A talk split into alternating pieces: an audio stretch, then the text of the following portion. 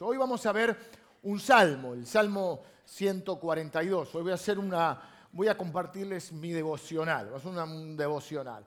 Y es un salmo que eh, me sorprendió algunas cosas que dice David. Bueno, vamos a ver el Salmo 142.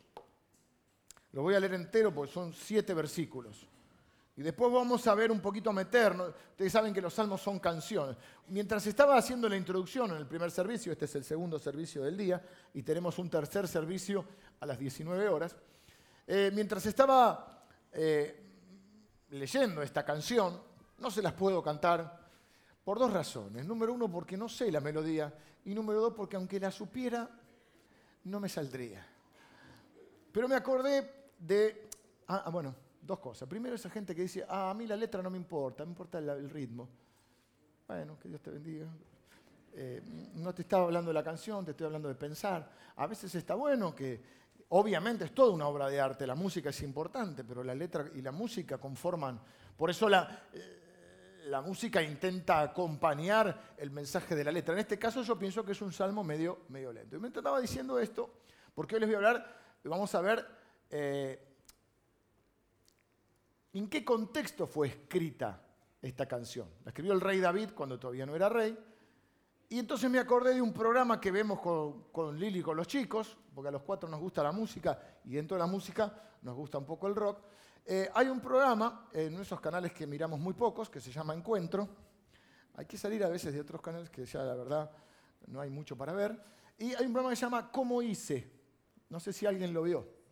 ¿Hay algún rockerito acá, algún viejo rockero? ¿Eh? No. ¿Qué pasa con esta iglesia? Está, mal. Sí, bueno, como hice, es un programa que hace un, el, el, conductor es uno de los integrantes de, ex integrante del grupo Almendra con Espineta, y lo que hace es entrevistar, aunque no solo del rock, también hay algunos del folclore, entrevistar a aquellas personas que escribieron esas canciones eh, que son un poco símbolos de la historia argentina. Y está lindo porque de muchas canciones, te enterás eh, qué fue lo que disparó esa canción, en qué contexto el escritor lo hizo. Salmo 142, y hoy vamos a ver, le vamos a entrevistar a David cómo dice. Dice, con mi voz clamaré a Jehová, con mi voz pediré a Jehová misericordia. Delante de él expondré mi queja, delante de él manifestaré mi angustia. Cuando mi espíritu se angustiaba dentro de mí, tú conociste mi senda. En el camino en que andaba me escondieron lazo. Mira a mi diestra y observa, pues no hay quien me quiera conocer. No tengo refugio, ni hay quien cuide de mi vida. Clamé a ti, oh Jehová, dije, tú eres mi esperanza y mi porción en la tierra de los vivientes. Escucha mi clamor porque estoy afligido.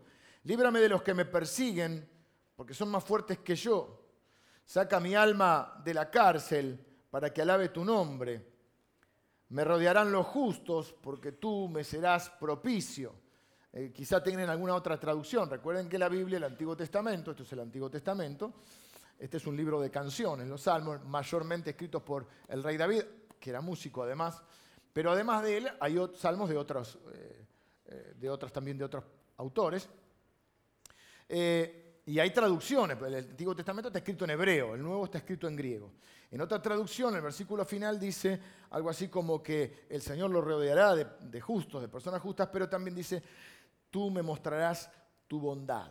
Así que este es un salmo escrito por David, ahí, eh, antes del primer versículo, nos dice masquil de David, es como una especie de, de formato musical, y dice algo muy chiquito que no puedo leer, oración que hizo cuando estaba en la cueva. Este salmo lo escribió estando en una cueva en un lugar que se llamaba Adulam. Vamos a ver, les voy a, vamos a un poquito a meternos, el contexto de el momento y la historia en que David escribió esta, esta canción. Tendríamos que ir entonces a Primera Samuel, hay primera porque hay dos libros Samuel, Samuel fue un profeta y un sacerdote, en el capítulo 22, donde nos habla del rey David. Si ustedes no conocen al rey David, eh, bueno, quizá han visto alguna película, se hizo muy famoso por matar a Goliat, al gigante Goliat. Y luego fue el rey de Israel, a mi modo de ver, creo que el rey más importante en la historia de Israel. En el capítulo 22 vamos a ir leyendo el contexto, pero ahora solamente quiero leer el versículo 5 para que se queden con esto y después sí los voy a ir contando el contexto. El versículo 5 dice, pero el profeta Gad dijo a David, no te estés en este lugar fuerte, no te quedes ahí. Anda y vete a tierra de Judá. Él termina siendo coronado rey en Judá. Israel y Judá eran dos reinos que él unifica. Y David se fue y vino al bosque de Jaret o de Aret. ¿Qué es lo que está pasando en este salmo? ¿Por qué digo que va el rey David a decir algunas cosas que podrían sorprendernos un poco? ¿Por qué eh, me, sorprendió? Porque el versículo 1, bueno, arranca. Señor, a ti clamo, una versión dice a voz en cuello, es decir, en voz alta. Hasta ahí va bien. Cuando leí el versículo 2 es cuando me, sorprendí. Porque en el versículo 2 David dice, delante de Dios expongo mi queja. Y yo me encontré como queriéndolo llevar a David, decir, David, no digas esto delante de la gente, que queda mal. ¿eh? Eh, en este punto, viste, llevarlo aparte y decirle, David, ¿no sabías que debías bendecir al Señor en todo tiempo y que tu alabanza tiene que estar de continuo en tu boca? Y David me hubiera dicho, claro que lo sé, porque eso lo escribí yo. Chanfle. Ese es el Salmo 34. Y yo que creía que lo podía aconsejar. Pero ahora es un poco diferente, me estaría diciendo David. Porque a veces, antes de que mi boca se llene de alabanza, tengo que sacar algo de adentro para dejar espacio para que yo pueda decir lo que se supone que diga. No sé si me explico.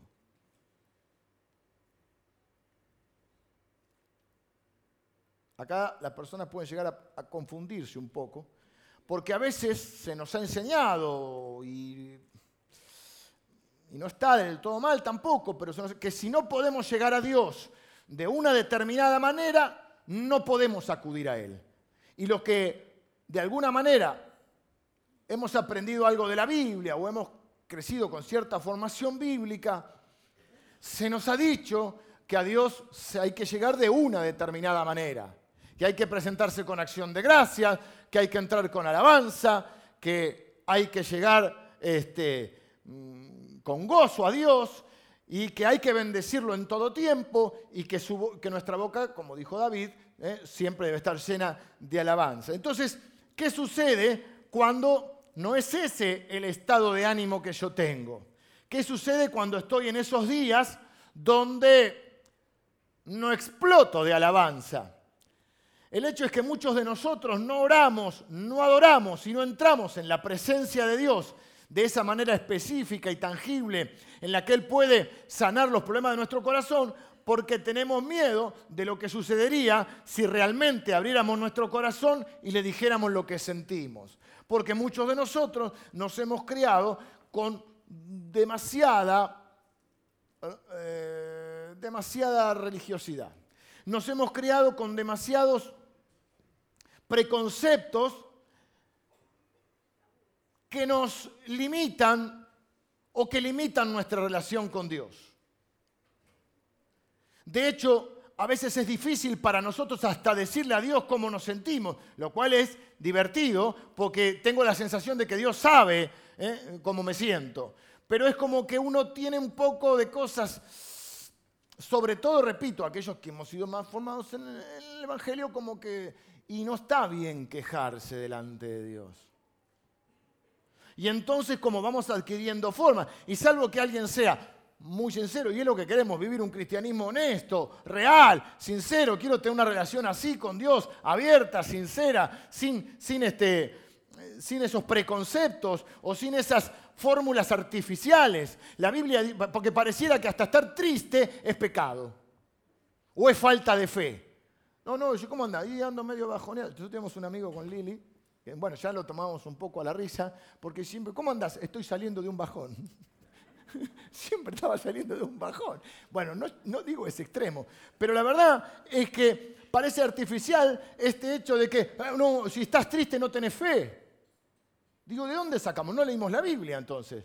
Porque la Biblia dice, el que está eh, alegre, contento, cante alabanza. Y el que está triste, haga oración. Y a veces uno no, no, no, no. bien intencionado. Siempre hablamos y partimos, nosotros pensamos bien. Eh, Dios no anda con malintencionados. Nosotros somos bien intencionados, queremos ser bien intencionados y queremos pensar bien de la gente. Pero a veces hasta se nos ha enseñado eso. Entonces, no es el caso del pastor Javier o de los directores de alabanza, pero fuerzan, ¿viste? Dale, salte, cante, grite, el capataz de alabanza va, ¿viste? Y vos tenés que. No, dice, si alguien está triste, déjalo, que haga oración. Parece que no tenés suficiente fe, y si te quejas menos. Entonces, algo que alguien sea muy honesto, esté muy desesperado, o no, esté tan. Eh, entre comillas, contaminado de religiosidad, cuando le preguntás cómo andan, todos andan en la victoria de Cristo total y aplastante. Es muy raro que alguien diga, estoy saliendo de un bajón, salvo a nuestro amigo. ¿eh? Y que se ande quejando, mira si se va a andar quejando. Pero David viene a decir, delante de él me voy a quejar, y medio a los gritos. Yo me acordé, tu papá nunca te dijo, está mi mamá, así que yo no puedo hablar de mi familia no pidas la grabación del primero. ¿Viste cuando tu papá te decía, si seguís llorando, te voy a dar una razón para que llores? Qué filosofía que tenía. Qué, qué, mezcla de psicología. ¿eh? Seguís quejándote ¿eh? y uno tiene miedo de quejarse delante de Dios porque como parece que es falta de fe, si te seguís quejando, te voy a dar una razón para que te quejes. Y entonces uno nada. Pero esto es contraproducente porque terminamos no orando. Por eso me sorprendió que David eh, exprese su queja porque se suponía que no debes quejarte. Y cuando leo el salmo completo, veo que él comienza eh, exponiendo, derramando su queja, y termina el, salmo diciendo que Dios es bueno con él. Y me me costó juntar estas dos ideas, porque si Dios es bueno con vos, ¿de qué te quejas, David? Entonces a veces como que uno no quiere quejarse en la presencia de Dios y como no quiere quejarse no ora. Por eso cuando uno está medio mal, se aleja de Dios, en vez de salir corriendo hacia Dios y abrir su corazón delante de Él y decirle, no, todavía no salí del bajón. Pero ¿qué hacemos? No, no. Eso dice, los cristianos usan esa frase, me estoy enfriando. Te alejas de Dios porque si tenés un poquito de, tiempo en el Evangelio, no te da el cuero para decirle a Dios lo que tenés ganas de decir.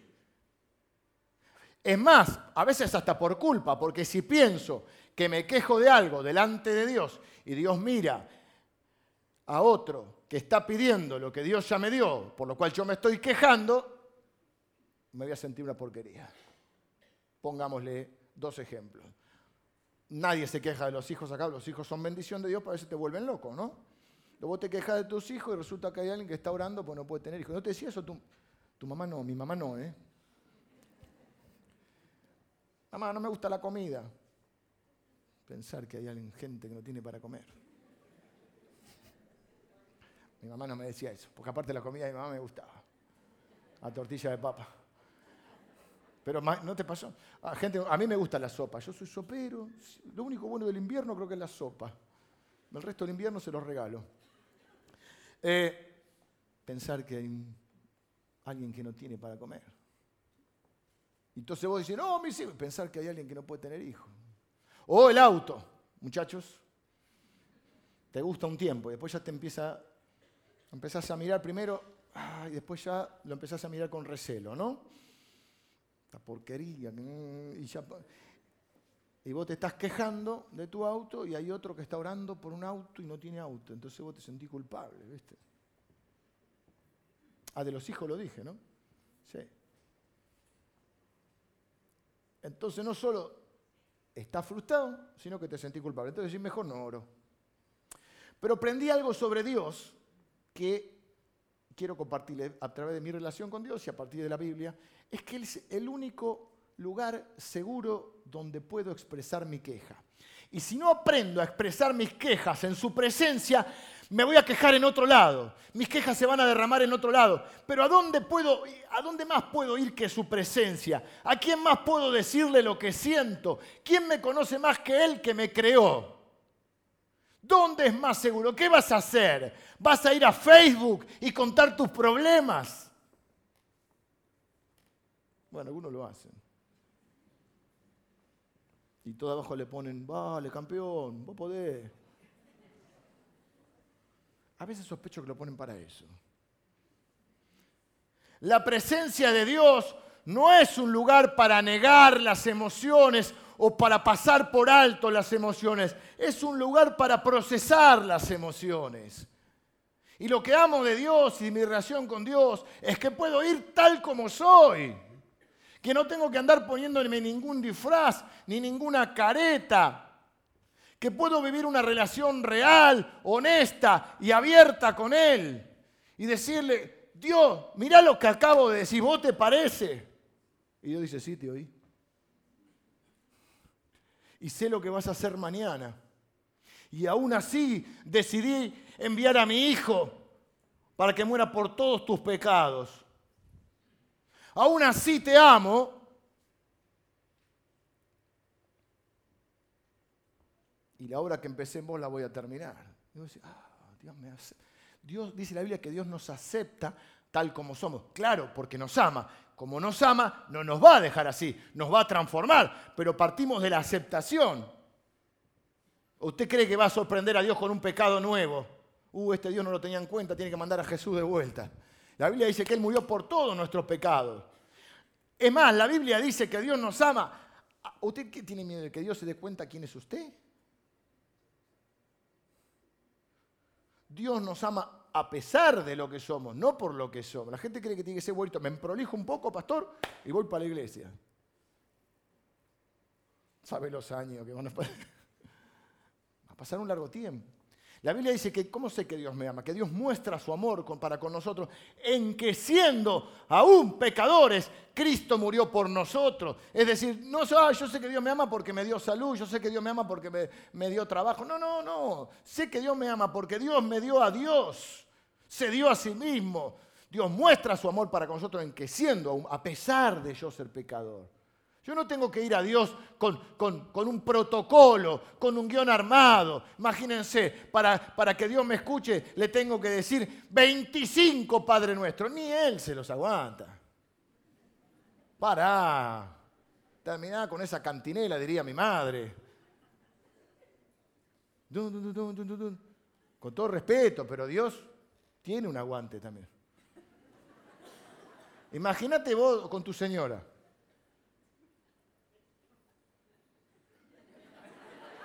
Estoy caminando por un territorio fino. Que te diga 20 veces lo mismo. Cortaste el pasto, cortaste el pasto, cortaste el pasto. No es mi caso. O vos, flan, flan, flan. Ah, no, ese no. Es un chiste, acá somos de todas las tribus, pueblos y razas. Pero imagínate si vos estás Imagínate Dios, lo mismo. Decime qué querés, porque con todo. El Padre Nuestro lo enseñó a orar Jesús, no estamos negando el Padre Nuestro. Pero Dios ya la primera lo escuchó, ¿eh?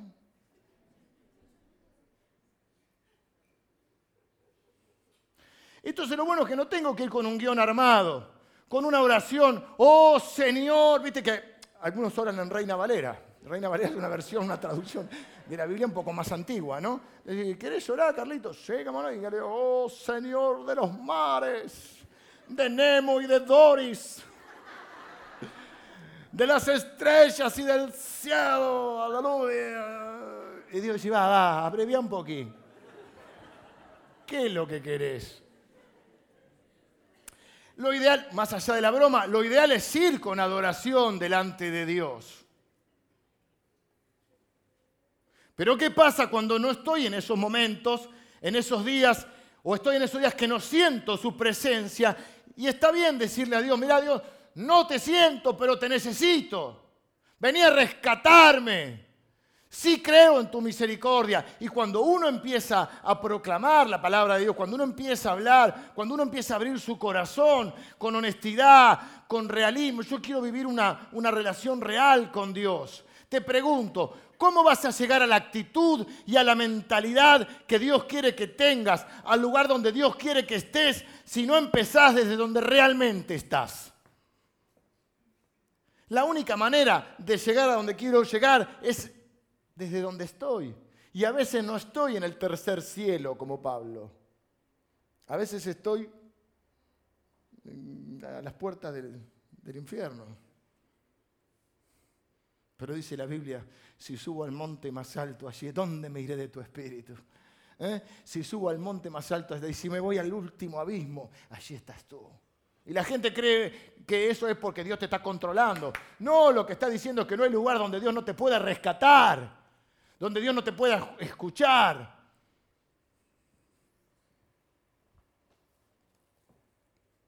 Siento que este salmo me da permiso. Si David lo hizo, yo también. Yo también puedo expresar en presencia de Dios lo que hay en mi corazón, incluso mi queja. Él dice, clamé en voz alta, eh, como no sé si gritó, pero levantó su voz. Y esto es algo que también aprendí que les quiero compartir.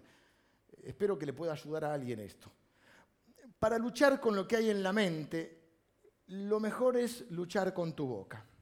La mente es, y la mía, la mía no se, cruza a veces los y de repente, viste que tenés mil pensamientos en la cabeza. Cerré con llave. Yo una vez dejé la llave puesta, yo tengo un problemita de memoria, ¿no? de distracción. Yo tengo por ahí algunos hermanos que me ayudan porque yo me voy acá, saludo, hola, chao, chao, y me voy. Y no llevé nada. Hoy, hoy vine sin el celular, por ejemplo. Igual estoy feliz. Sin el WhatsApp. El WhatsApp me está volviendo. ¿eh? Te volviste caminando y dejaste el vehículo, dice. Tú y yo estamos.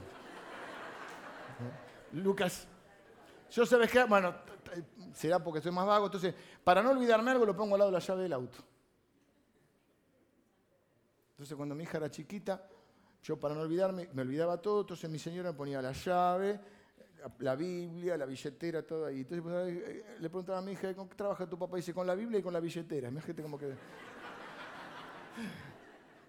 Había una mesita chiquita antes de salir, entonces claro, con la llave del auto no te podía olvidar, salvo Maxi que se va caminando. Pero vos estás, estás orando y a veces uno se distrae, seamos realistas.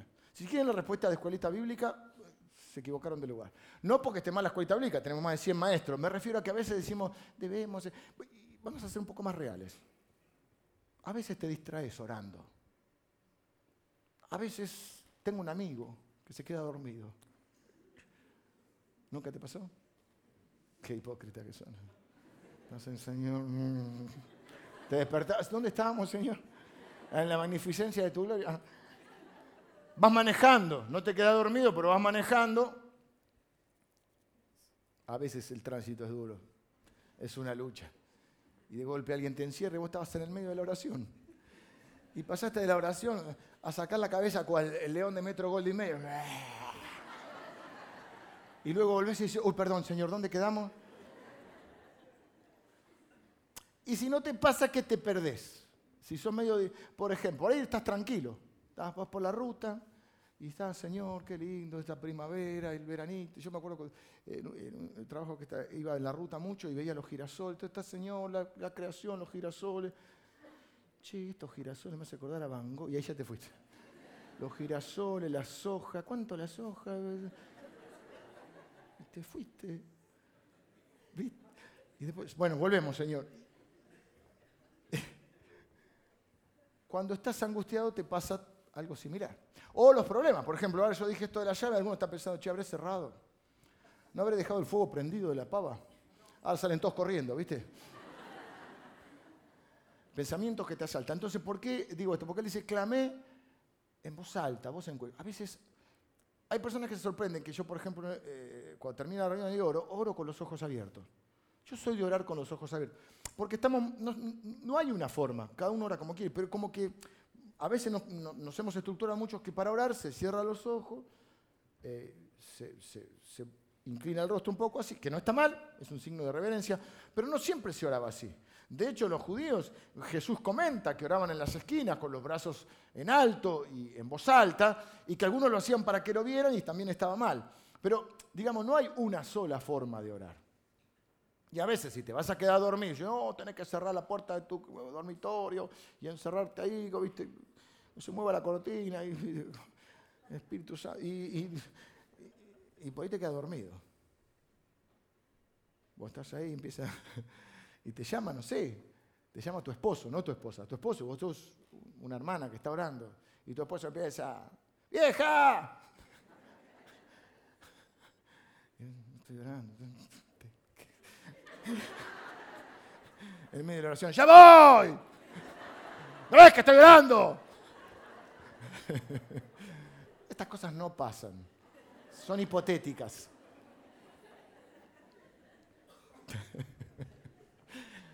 y te fuiste, como yo ahora, ¿viste? Y entonces, orar en voz alta te ayuda, mira, te voy a decir algo, vos podés pensar mil cosas a la vez. Escucha esto, vos podés pensar mil cosas a la vez, pero podés decir una a la vez. ¿Sabes? Ese ventrílogo.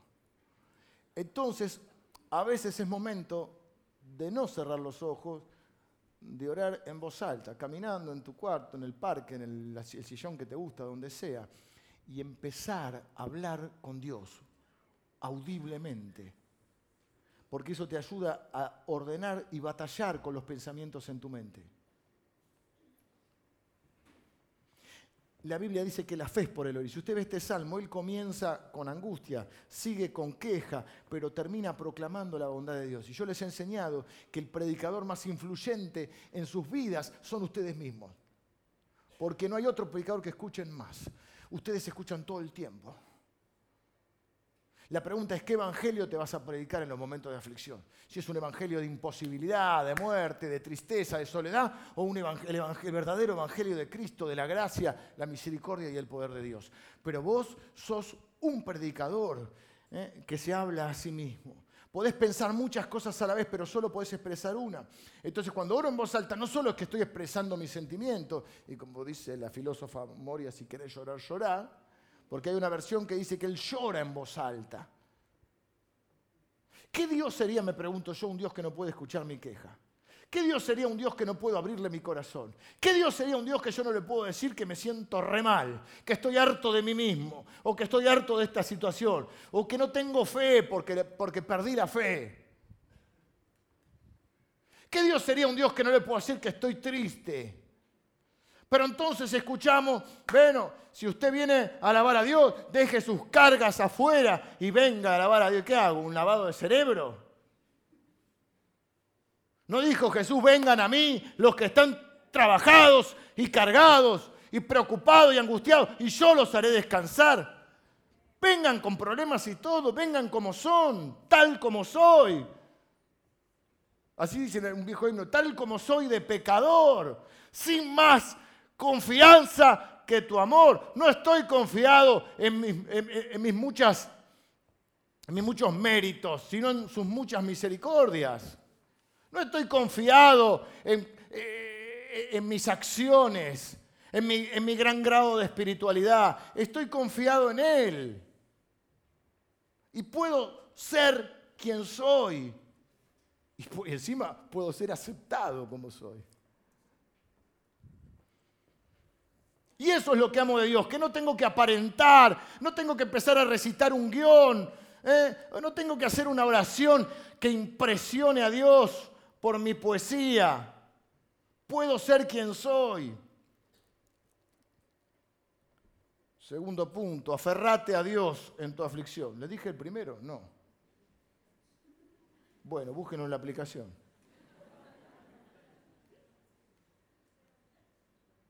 Sé honesto con Dios. Sé real.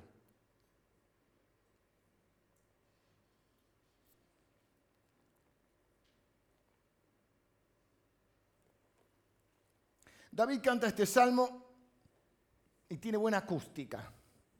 ¿Vieron? Algunos, los músicos son muy eh, exigentes con estas cosas, ¿viste?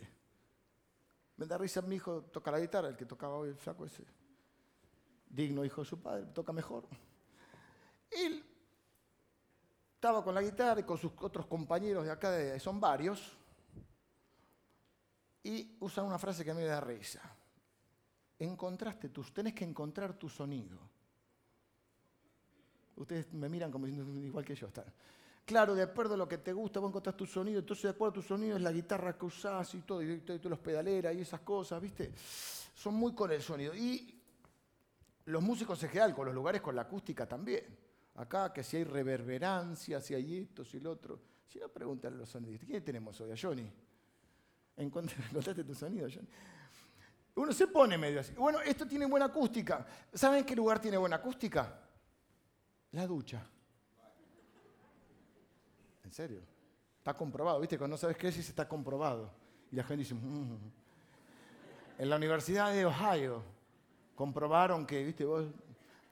Claro, por eso en la ducha vos pones Spotify y, subís el volumen y cantás. Y vos decís, che, pero canto bien. Estoy en el tono del... Yo creo que si alguien me descubre, estoy para...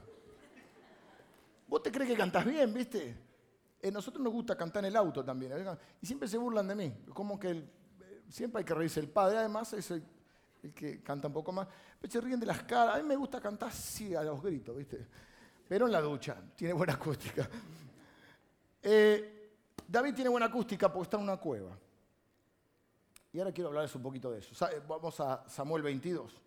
Él dice que está en esa cueva. En el Salmo él dice, me siento solo. Yo no sé si está solo acá tengo una, duda, ¿viste? Eh, sí está en un momento de aflicción. Y quiero decirles que algunas de las mejores expresiones de tu relación con Dios no van a surgir eh, cuando seas coronado en la victoria, eh, como cuando mató a Goliat o como cuando fue coronado rey, sino cuando estés escondido en la aflicción. Explico un poco más el contexto. David está en un lugar seguro, una cueva en un lugar que se llama Adulam. Tiene que esconderse en la tierra donde derrotó a sus enemigos, un lugar donde no pertenece. Él está huyendo de Saúl, el rey en funciones. Quiero ponernos un poquito eh, el tema con esto. David ya mató a Goliat. David es un guerrero, un pibito, que después se hizo guerrero, que fue el único que se atrevió a enfrentar a Goliat, un gigante de unos tres metros. Él lo hizo por Dios y por el pueblo, porque nadie se animaba a enfrentarlo un profeta, que es el que escribe este libro, Samuel, va y lo unge. Ungirlo es una, era una ceremonia espiritual, profética, porque Samuel era profeta, es decir, hablaba de parte de Dios y era sacerdote. En el Antiguo Testamento se ungía a los reyes, a los profetas y a los sacerdotes. Y volcar aceite sobre su cabeza, en el Nuevo Testamento el aceite es símbolo del Espíritu Santo, porque ahora la, la unción es del Espíritu Santo. ¿Qué significa? Lo voy a explicar. Era un símbolo profético de una capacitación especial que Dios hacía sobre la persona para que cumpliera una función. Por eso el Nuevo Testamento Jesús dice, el Espíritu del Señor, Lucas capítulo 4, está sobre mí. Me ungió Dios para darle buenas nuevas a los pobres, para sanar a los quebrantados de corazón, para darle vista a los ciegos, para traer libertad a los cautivos. Él dice, el Espíritu Santo, Dios me, me ungió Dios con el Espíritu Santo. Pero está mal cuando algunos cantan que se quieren tomar la unción. La unción no se toma, es un ungüento. Unción viene de ungüento. Es algo que se derrama sobre la cabeza. David es ungido rey, pero no es inmediatamente rey. Va a la casa, Dios lo manda a la casa de Isaí, que era el papá de, David, que ni se acordaba, que tenía tantos hijos que ni se acordaba de David, y le dice, este no es, empieza a traerle los hijos, ¿viste? Los candidatos, y ninguno es, hasta que dice, ah, tengo uno más, David, y lo trae a David. Entonces lo unge como rey, pero no es rey inmediatamente. Pasa tiempo, porque entre la promesa de Dios y el cumplimiento hay un tiempo, y para eso necesitamos la fe. Si fuera inmediato no necesitas la fe. Entonces no te desanimes porque hay una promesa de Dios o una palabra de Dios que no se cumplió en tu vida. Porque hay un lapso y en ese lapso tenés que ejercitarte en la fe. Y eso es lo que le pasa a él. Mata a Goliat, Pero ¿qué pasa? En las radios del momento empieza a sonar un hit que decía, Saúl mató a sus miles, David a sus diez miles. No le gustó nada a Saúl y lo empezó a perseguir para matar. Dedicó su vida para perseguirlo. Esa es la lucha desde Caín y Abel. ¿Quién es el mayor? Hasta el día de hoy. Entonces la gente se esconde bajo título. Entonces ahora ya no hay apóstoles, ya ahora hay arcángel. Algunos ya se, autodenominan arcángel. Digo esto, después mi mujer me reta, pero es así. ¿Dónde quedamos? Y David se enfrenta a Goliat, lo mata, empieza a ser un guerrero, empieza a adquirir fama y a Saúl no le gusta nada, entonces lo empieza a perseguir. Entonces tiene que huir sin nada sin armas, sin nada. Entonces pasa por el templo, se encuentra con el sumo sacerdote en una conversación, porque hay, mucho humor en la Biblia. A mí Dios eh, eh, tiene un sentido del humor muy grande. Fíjese esto. Jesús cuando dice, antes de mirar la paja en el ojo ajeno, fíjate la viga que hay en tu ojo. Y vos lo, lo, dibujás, lo caricaturizás, acá hay varios dibujantes, y es un chiste eso. Imaginarte un tipo con, un pedazo de madera acá diciéndole al otro, ay, no te puedo ver con esa basurita en el ojo. Es una ironía. Bueno, hay un poco de ironía. Entonces, David va al sumo sacerdote, le dice, ¿no te algo para comer? Sí, le da unos. Le dice, che, ¿no habrá un arma acá? Dice, estamos en un templo, David. Somos gente seria. Y dice, casi con cierto, para mí, no sé si ironía o complicidad, dice el sacerdote, le dice, ah, dice, está guardada acá la espada de Goliat con la que mataste a Goliat. Porque David mata a Goliat, no, David no tiene espada, David va con una onda y un par de piedras. Y cuando lo tira, después le corta la cabeza con la espada de Goliat. Entonces, no sé si te sirve. Está la espada con la que le cortaste la cabeza a. Y David casi en un tango dice, dámela, ninguna como ella. ¿No es una frase de tango? Ninguna como ella y se lleva la espada. Entonces está con su espada y acá hay algo que no entiendo, porque está en el Salmo, y si uno lee el Salmo 142, yo leí que dice, no hay quien me conozca, no hay nadie que le importe yo. Y yo no sé si él está solo o está acompañado, pero se siente solo. Porque en, en la cueva esta donde está, él dice, yéndose luego David de allí, huyó a la cueva de Adulam. Y cuando sus hermanos y toda la casa de su padre lo supieron, vinieron hacia él. Y se juntaron con él. Miren las compañías los afligidos, los endeudados y los amargados. Dos de nuestro lado. Los amargados de espíritu. Y fue hecho jefe de ellos y tuvo consigo como 400 hombres. Así que yo no sé si es el humor de Dios que él dice, estoy solo. Y dice, ah, estás solo, espera que te mando compañía. y le manda a esta gente y David dice, no me ayudes más, Señor, está bien. ¿Eh? O si estaba acompañado, como el Siempre recuerdo y cito el poema de, este escritor uruguayo, Mario Benedetti, que dice, tengo una, soledad tan concurrida. Y a veces estás rodeado de gente y el tema es que no hay nadie que se preocupe por mí. Y yo pienso que David puede experimentar lo que a veces uno puede experimentar. Dice, yo, yo puse la cara por esta gente. O sea, David está siendo perseguido por el rey de Israel, que se llama Saúl. Después él va a ocupar el trono de Saúl. Y como que él dice, nadie se preocupa por mí. Y él fue a enfrentar a Goliat por todos los otros. ¿No te pasa que sí, cuando está mal, ¿y dónde están todos los por los cuales yo oré? ¿Dónde están a todos los que yo ayudé? Porque uno no va a ser rey nada, pero hay que aplicarlo a la vida. ¿Dónde está Carlito que lo ayudé con la mudanza?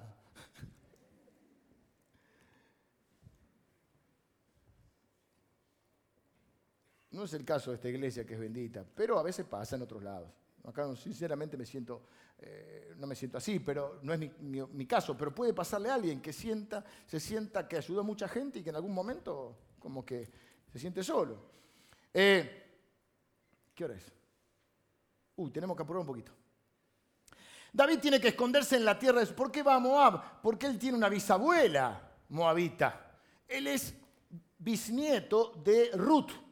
Hay un libro en la Biblia que se llama Ruth. Ruth era moabita. Entonces, eh, de alguna manera hay un parentesco ahí. Entonces va, y cuando, no lo voy a leer ahora, pero lean el capítulo 22 si, les interesa, él toma a la familia y se la lleva al rey de Moab y le dice, cuídame la familia hasta que yo sepa qué Dios va a hacer, qué, va a hacer Dios conmigo. No sé qué Dios va a hacer conmigo. Pero si Samuel dijo que vas a ser rey, sí, pero no sé cómo. Y a veces en la vida uno tiene esa, ese choque entre tu llamado y tus circunstancias. Y también necesitas la fe. La fe confía en decir, yo no sé qué va a hacer Dios conmigo. Y, y David está en territorio enemigo, está en Gat. Pregunta con la respuesta incluida, ¿saben de dónde era Goliat? De Gat. O sea que está escondido en una cueva en la tierra de Goliat. Mucho tiempo no se puede quedar. Está seguro porque está en la cueva. Tampoco puede volver a Israel porque Saúl lo quiere matar. ¿Nunca sentiste que no encajás mucho en, ningún lado? Que para los mundanos sos cristiano y para los cristianos sos mundanos. ¿No te pasó? Bueno, mejor. Porque en algunos ámbitos, porque obviamente que uno es cristiano, pero en algunos ámbitos religiosos uno dice como que no cuadra mucho acá, ¿no? No, a nosotros no nos pasó, a David.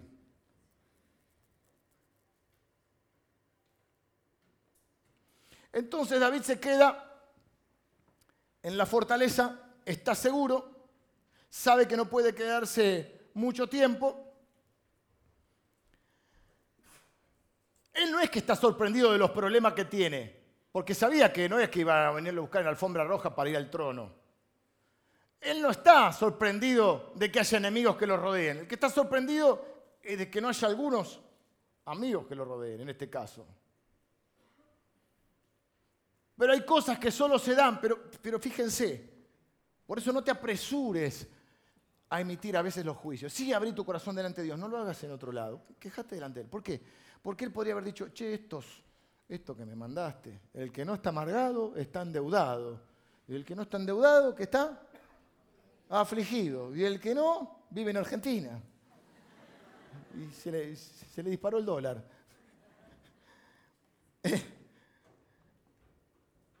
Estos 400 que podríamos nosotros apresuradamente decir, estos impresentables, estos terminan siendo los valientes de David.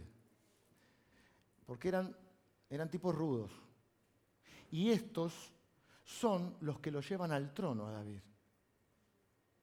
Pará, pará, pará, diría Fantino. Vos me estás diciendo que... Te estoy diciendo que a veces en los lugares que vos no pensás, solo en esos lugares Dios junta y provee cuando vos sos sincero y honesto de lo que vos ni siquiera sabés que necesitas. Uy, si lo digo de vuelta, por ahí alguien dice amén, si lo digo de vuelta, pero no lo voy a decir de vuelta. Cuando podemos decirle a Dios, te necesito, Dios está dispuesto a darte todo lo que necesitas. Pero ¿qué lo vamos a ir a impresionar con palabras vacías? Tengo que terminar. No te quedes en la fortaleza. ¿Qué fue lo que le dijo el profeta? No te estés en este lugar fuerte. David escapó de Saúl a la tierra de Gad. La, cueva era un lugar seguro, pero ahora está atrapado en esa cueva. Su destino era ser un rey. Para eso tenía que ir a Judá, pero él está detenido en esa cueva. Y él sabe que hay más para él. Claro, hoy no hablamos de una fortaleza física, pero quiero hablar de ciertas, circunstancias en nuestra vida que nos detienen y no nos permiten ir al lugar que realmente teníamos que ir. Y lo que en un momento de nuestra vida fue un mecanismo de defensa se transforma en una trampa. Lo que hicimos en un momento para protegernos, luego se transforma en una prisión para nosotros. Voy a poner un ejemplo. ¿Cuántos pesimistas hay en este lugar? ¿Cuántos hipócritas hay en este? Agarre la, mano a su esposo y levántele y dice, ¡eh, ¿Cuántos, ¿Cuántos desconfiados hay en este lugar? Yo le decía a mi mamá, no soy pesimista, soy realista. Y cuando soy realista, está brava. La desconfianza, el pesimismo son mecanismos de defensa. Nos protegen contra qué? Contra la decepción. Si no esperás demasiado, no serás decepcionado. Si espero que me defrauden, entonces cuando me defrauden no me voy a sentir tan mal. Vieron esa mujer por ahí que fue defraudada y dice, nunca más voy a confiar en los hombres. Bueno, igual lo bien que hace. Pongamos otro ejemplo mejor. Eh, Bueno, el dicho dice, el que se quema con leche, lo dijeron ustedes.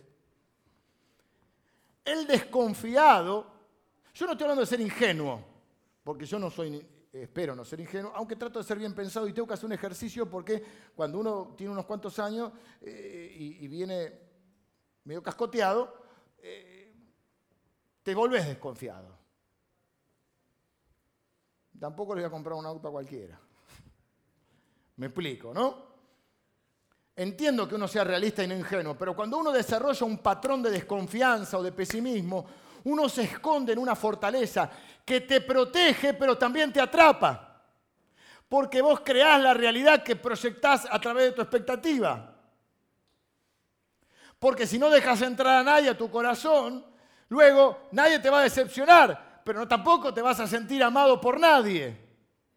Entonces, lo que fue un mecanismo de defensa es cierto, ahora no, nadie te va a sorprender. ¿Por qué? Porque no vas a dejar que nadie te sorprenda. Aunque yo creo que uno no espera a nadie, lo espera todo. Pero se transforma en una especie de profecía autocumplida. Claro, no soy decepcionado, pero estoy amargado. Y es un problema la desconfianza. Porque la única manera de poder avanzar es confiando en los demás. Repito, no ser ingenuo, pero hay que, hay que empezar a tratar de confiar. La realidad se vuelve frustrante, pero es frustrante porque no estabas preparado para ser sorprendido por cualquier otra cosa que no fuera la condición caída pecaminosa del ser humano. Entonces cuando Dios quiere mostrarte su bondad en la tierra de los vivientes, como dice el Salmo, no podés verla porque estás en la fortaleza estás en el pesimismo, estás esperando lo peor. Eh, dice, no, porque soy realista. Sí, pero el problema de, esa expresión es que los cristianos no es que no somos realistas. Lo que decimos es que la fe amplía nuestra visión de la realidad. Y que la realidad no es solo lo que se ve, que hay una parte de la realidad que es invisible, que no se puede percibir con los sentidos naturales, pero se puede percibir a través de la fe. Por eso la Biblia habla de los ojos de la fe de mirar las cosas con los ojos de la fe. No es evadir la realidad, no es negar la realidad, es ver el cuadro completo. Y en ese cuadro está lo que nosotros llamamos el factor Dios. Por eso la Biblia dice que para el que cree todo es posible. Pero ¿cómo, te vas, a, ¿cómo vas a recibir el cariño, el afecto, la ayuda de alguien si sos desconfiado? Yo no sé cómo hay gente que puede vivir eh, desconfiado de los amigos o de la familia. Debe ser una tortura vivir así. Así que el pesimismo te protege de la decepción, pero te atrapa en la amargura. Como cualquier tipo de adicción. Estoy terminando. Toda adicción es un mecanismo de defensa. Lo que tomo, lo que veo, lo que hago, lo que pienso, cómo actúo, cualquier tipo de adicción. al principio es un mecanismo de defensa para, porque somos sobrevivientes y sobrevivimos como podemos. Y nadie está juzgando a nadie. Lo que te, quiero decir es que tené cuidado, porque eso que fue un mecanismo de defensa ahora se transforma en una trampa. Eso que fue una fortaleza ahora es una cueva y estás en un lugar que no es tu lugar, no es donde debes estar. Por eso le dice el profeta a David, tenés que volver a Judá. Hay gente adicta a los problemas, hay gente adicta al drama. Claro, porque el drama, el problema te trae excusas que te protegen de ser productivo te eximen de asumir tu responsabilidad, porque es más fácil echarle la culpa al otro, en vez de hacerse cargo de su vida. Es más fácil, si no, los problemas como me criaron tus padres. Por ahí, lo, por ahí tienen gran parte de, responsabilidad tu padre. El problema es mi esposa, el problema es mi jefe, el problema es el, el, país, el problema es el gobierno, el problema... Y es una manera de autodefenderme para no asumir mi responsabilidad e incluso mi vergüenza.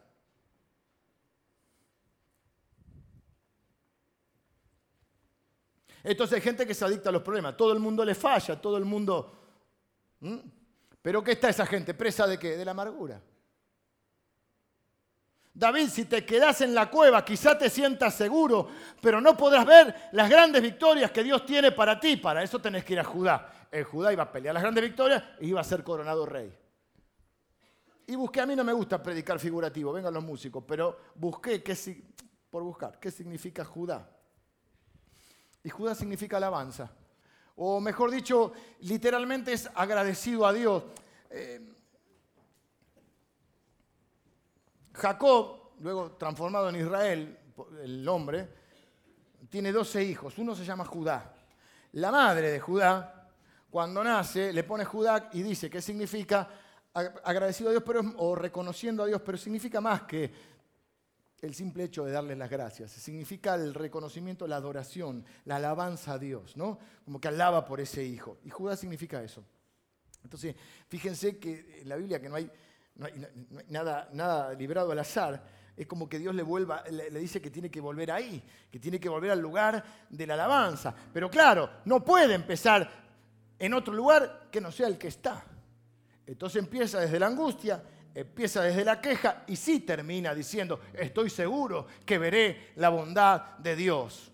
Estoy seguro de su misericordia, porque cuando uno empieza a hablar, uno se empieza a hablar a sí mismo y la Biblia dice que la fe es por el oír. Y por eso yo te sugiero que sea en voz alta, que seas honesto con Dios, que vivas un evangelio real. A mí no me interesa transmitirte eh, ritos religiosos. Me interesa transmitirte la fe y la, que viene por el oír de la palabra de Dios, para que vivas una vida real.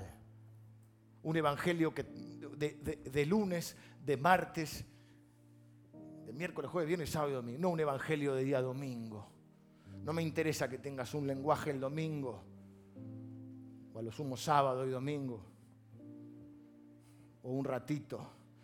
No me interesa que tengas una religión.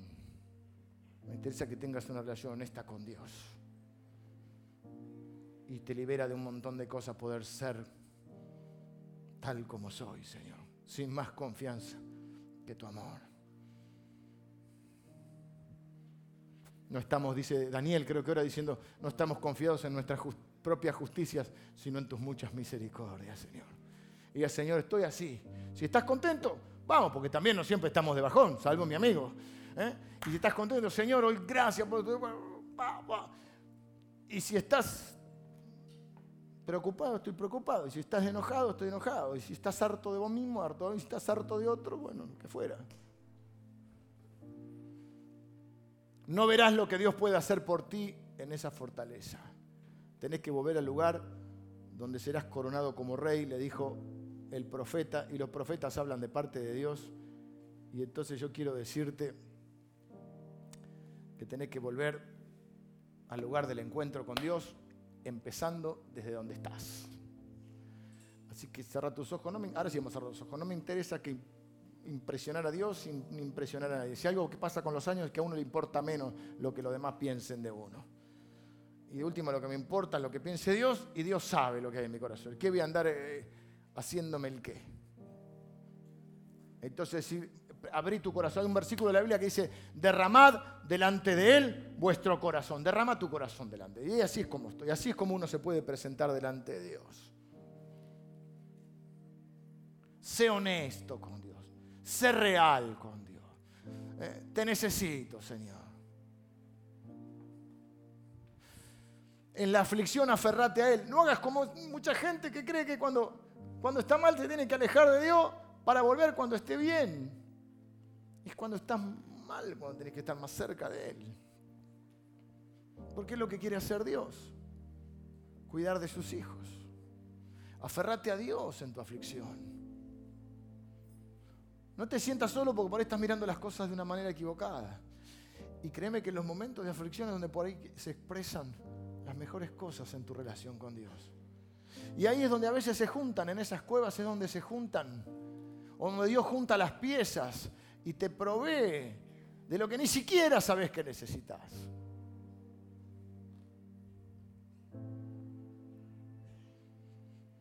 Y usaste mecanismos de defensa, si lo entiendo, porque somos sobrevivientes, pero guarda que esos mecanismos de defensa no te metan en una prisión peor.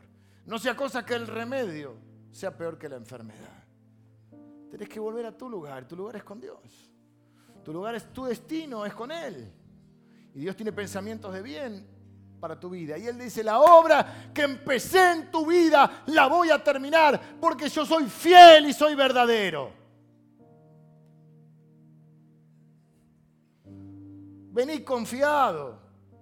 Dice la Biblia, no tenemos un sumo sacerdote, refiriéndose a Jesús, que no pueda compadecerse de nuestras debilidades sino uno que fue tentado en todo. En todo. No tenés un Dios que no pueda entenderte. ¿Qué clase de Dios va a ser un Dios que no puedo, no puedo mostrarme como soy? ¿Qué clase de Dios va a ser un Dios que no puede entenderme? ¿Qué, va a ser ¿Qué clase de Dios va a ser un Dios insensible que solo quiere palabras eh, prearmadas? Que Dios pueda ser un Dios que no puede escucharme. Señor, quiero bendecir a cada uno de mis hermanos y en especial quiero orar por aquellos que están viviendo algún tiempo de aflicción y que quizá condicionados por muchas cosas no han podido abrir plenamente su corazón en tu presencia, Señor. Y yo te quiero pedir, Señor, que esta palabra les ayude y les libere de complejos, de culpas y de estructuras mentales que le impiden acercarse a ti, Señor. Que se puedan acercar hoy confiadamente, Señor. Señor, que en su aflicción puedan percibirte más cerca que nunca. Y aunque no perciban, Señor, quizá al principio eh, tu presencia, eh, Señor, que tu fe les asegure el corazón. Señor, que en tu presencia puedan procesar los sentimientos y las emociones, Señor. Padre, pero que nadie se quede atrapado en una cárcel peor que nadie se quede atrapado en el pesimismo, en la desconfianza, en la amargura, en alguna adicción. Señor, que cada uno de mis hermanos pueda ser libre por tu presencia, tu poder y tu persona, Señor.